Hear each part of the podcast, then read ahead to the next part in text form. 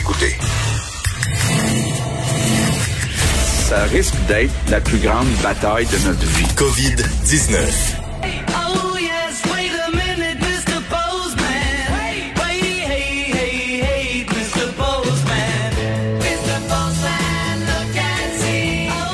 Version des Beatles, la bonne Ah. vieille version des Beatles. C'est le facteur Vincent Dessureau qui arrive. Comment ça va?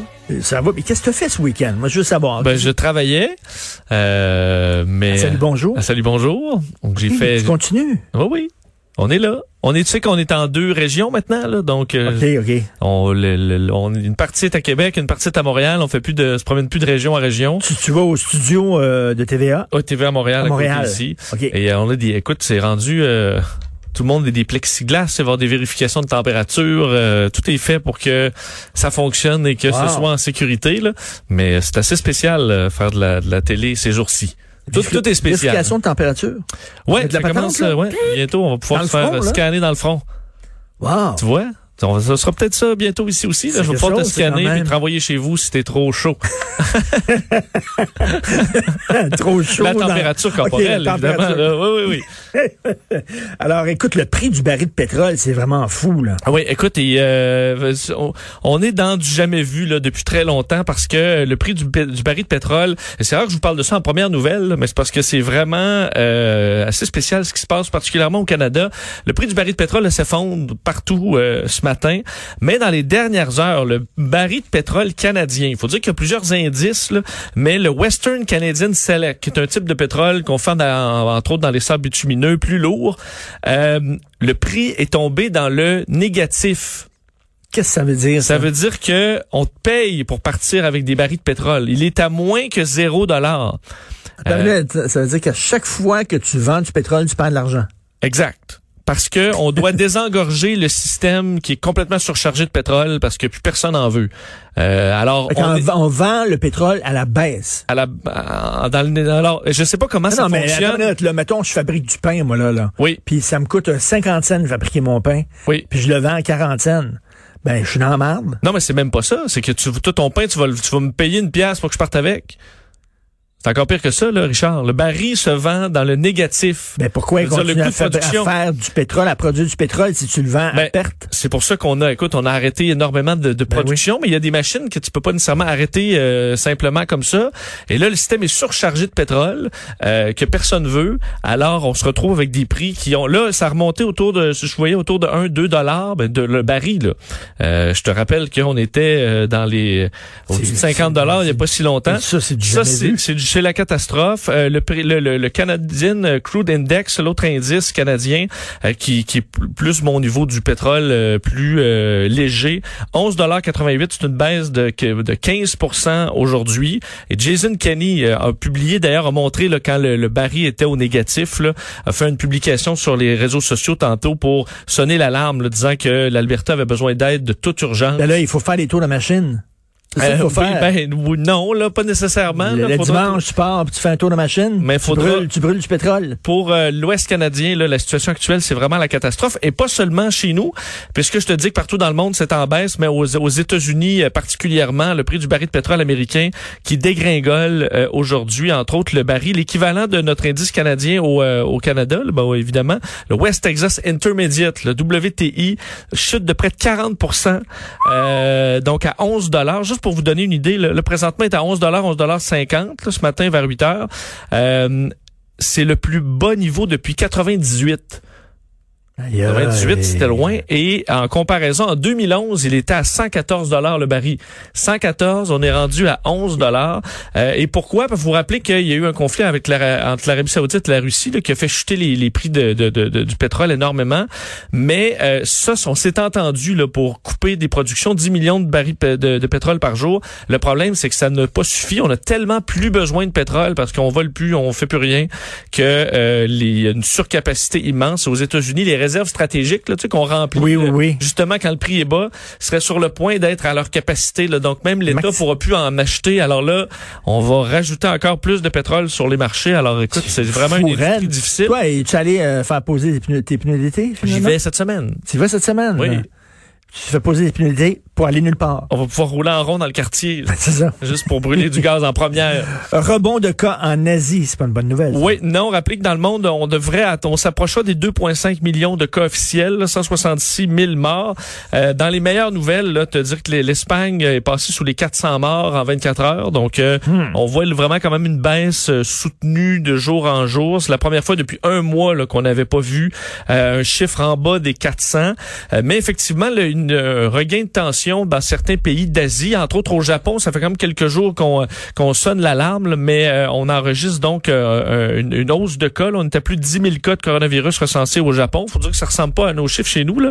Euh, mais euh, euh, à certains endroits au Japon, on a de la- des, des problèmes parce que les hôpitaux, les cliniques refusent les gens qui ont des symptômes. là. Alors les ambulances se promènent euh, en Eh, essayant de trouver une voyons place donc. où envoyer les gens. C'est particulièrement compliqué là-bas pour ça. Et à Singapour. Les hôpitaux refusent de soigner les gens malades. Oui, dans Mais il me plusieurs c'est comme la job d'un hôpital de faire ça. Oui, mais les cas euh, de, de COVID-19, euh, ça semble de plus en Bon. plus problématique. Et à Singapour, qui avait réussi vraiment à tout arrêter là, très rapidement en faisant des, des tests massifs là, sur la population, euh, mais là, une hausse de cas, 1400 nouveaux cas à Singapour. Surtout le problème, c'est les ouvriers. Parce que Singapour, c'est extrêmement riche, là, les nouvelles tours ultramodernes. Mais ces tours ultramodernes avec des piscines à débordement au sommet, c'est construit par 200 000 ouvriers venus d'Asie du Sud qui sont são euh, entassés les uns sur les autres là, dans Ben des baraques. Et le problème, c'est que là, le virus est en train de faire le tour de cette population-là qui est très rapprochée. Heureusement, c'est des plus jeunes, donc c'est pas une population qui en meurt beaucoup, mais ça fait exploser le nombre de cas à Singapour. Euh, on dit que ces gens-là travaillent pour 400-500 dollars par mois pour construire les tours de, haut- de grand luxe à Singapour. Et là, on a des problématiques avec tout ça. Alors, faudra voir comment ça va virer là-bas. Ouais. Mais euh, c'est un peu, euh, c'est, c'est, euh, dont le, le- la tension monte d'un cran dans certains pays d'Asie. Et euh, l'Allemagne qui amorce un déconfinement Bon. prudent. Oui, parce que l'Europe, évidemment, l'Allemagne est le, le point central économique de l'Europe. Alors, euh, toute l'Europe a un peu les yeux tournés vers l'Allemagne pour leur déconfinement qui commence aujourd'hui euh, sous tension, faut dire, parce que euh, Angela Merkel est particulièrement prudente. Elle dit que c'est une situation qui est très fragile. Euh, D'ailleurs, elle dénonçait les, ce qu'elle appelait les, les orgies de discussion, là, parce que là, c'est très compliqué, semble-t-il, entre les États-régions, un peu comme les Oui, oui, provinces oui. ou nos États là-bas, pour qui fait quoi, comment on s'organise. Aujourd'hui, on ouvre les tranquillement le commerce d'alimentation, ben ça c'est déjà ouvert, là, mais librairies, les garages, les magasins de vêtements, fleuristes euh, vont ouvrir. Par contre, plusieurs choses sont fermées euh, encore. Là. Les lieux culturels, bars, restaurants, aires de jeu, les terrains de sport, euh, les grands rassemblements, ça c'est jusqu'à la fin août, le 31 août. Et les écoles devraient rouvrir à partir du 4 mai. Euh, et on euh, demande encore les distances, euh, pas plus que deux personnes trouper. Alors c'est vraiment un semblant de normal, mais encore loin de la vraie normale. Alors qu'en Italie, France et Royaume-Uni, ben là c'est, écoute, le déconfinement, on en reparlera dans quelques semaines parce qu'ils y sont pas encore. Deuxième vague. Ouais, ben comme on le voit à Deuxième Singapour. vague. Tout, tout le monde euh, célébrait Singapour en disant, regardez, pas besoin de Ben confinement, oui. tout va bien à Singapour, mais là, ça Ben va non. moins bien à Singapour. Ben là, on va-tu jouer au yo-yo comme ça, là? On est en dedans, ça baisse, on sort, c'est correct, ça remonte. On est en dedans, ça baisse, on sort, ça remonte. On va zigonner de Ben, même jusqu'à temps qu'on trouve un vaccin. On va pouvoir voir, particulièrement aux États-Unis, comment ça va virer Ben, euh, ce, ce déconfinement. La gang de crackpots, toi? Euh, les manifestations, honnêtement, avec entre autres, tu as vu les images de manifestants qui sont arrêtés par du personnel de la Oui. santé en sarrau avec leur masque vert. C'est des images assez fortes. là. Non, je trouve ça inquiétant. CAE, c'est quoi CAE? CAS, c'est ceux qui fabriquent normalement des simulateurs de vol. Euh, à Montréal, euh, on avait annoncé qu'ils allaient fabriquer des respirateurs finalement, vu qu'ils Oui, sont oui, équipés oui. en haute technologie. Euh, finalement, rappelle 1500 employés, faut quand même dire bravo là, euh, au travail pour euh, fabriquer ces respirateurs. La plupart, pour l'instant, vont travailler de la maison pour faire le design là, sur des ordinateurs de ces respirateurs et ensuite vont euh, les fabriquer. On en a commandé du côté du gouvernement canadien 10 000 là, de ces, répa- de ces respirateurs artificiels euh, qui devraient commencer à arriver là, à partir du, euh, du mois de mai. Et euh, évidemment, si ici on n'en a pas besoin, c'est ce qu'on souhaite, là, mais on pourra évidemment le vendre à l'international. Vous dire qu'il y a plusieurs compagnies qui font ça. Est-ce qu'on va se retrouver avec un trop plein de respirateurs?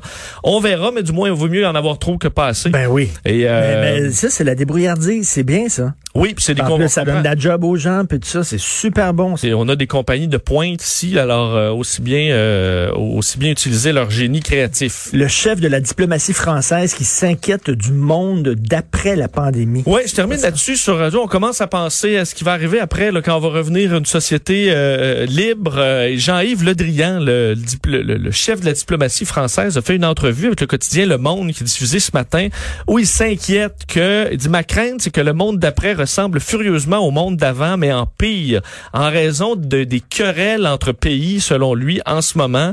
Euh, dit, la pandémie actuelle est la continuation par d'autres moyens de la lutte entre les puissances, euh, autant sur au niveau de la guerre aux équipements que au, sur le terrain de l'information. Les grandes puissances rivalisent dans la comparaison de leurs modèles respectifs euh, dans un, de- de- ça dans tous les secteurs. Là, puis on le voit effectivement, La là, les Chine, modèles. les États-Unis, Mais là, oui. ben, et effectivement, là, il parle particulièrement de la rivalité entre la Chine et les États-Unis, euh, qui parle carrément de fracture mondiale et qu'on semble pas comprendre de ces événements-là, qu'on doit davantage d'avoir une action collective. Là. Mais ça, je comprends que c'est peut-être du euh, de, la, de la pensée magique. là. Euh, et lui, ce qu'il voit là-dedans, entre autres dans les performances de Donald Trump, c'est la possibilité pour la Chine de se sentir en situation de pouvoir Ben oui. et pouvoir Ben dire de oui. plus en plus, je suis la puissance, Ben je oui, suis le parce leadership. que là, Donald Trump, là, il veut plus rien savoir de l'international. Il se retire sur ses terres, puis là, il laisse toute la place à la Chine puis à la Russie, qui vont dire, nous autres, on est là. Oui, c'était comme une autorité morale, Ben même oui. s'ils n'ont pas fait que du bien, là, on le sait, mais au niveau international, s'im- s'implantait comme étant euh, un chef de file dans le, le- le- la, la- disons, la morale internationale. Et là, ben, il se soldat retire. chinois. ça laisse la place effectivement à d'autres. Les autres pays étant trop petits, à part peut-être l'Union européenne ensemble, de se placer comme leader international. Mais euh, ça, c'est peut-être un angle qu'on voit pas chez certains Américains. Là. Merci beaucoup, Monsieur le Facteur. Merci Euh, beaucoup. Je te laisse euh, poster euh, tes, tes, tes, qui faire, ta tournée. la fin de la journée. Faire ta tournée avec va tes... J'ai commandé quelques barils de pétrole là, Oui, tout à fait. à zéro dollar. avec tes mollets galbés. Merci, Monsieur le Facteur. Salut.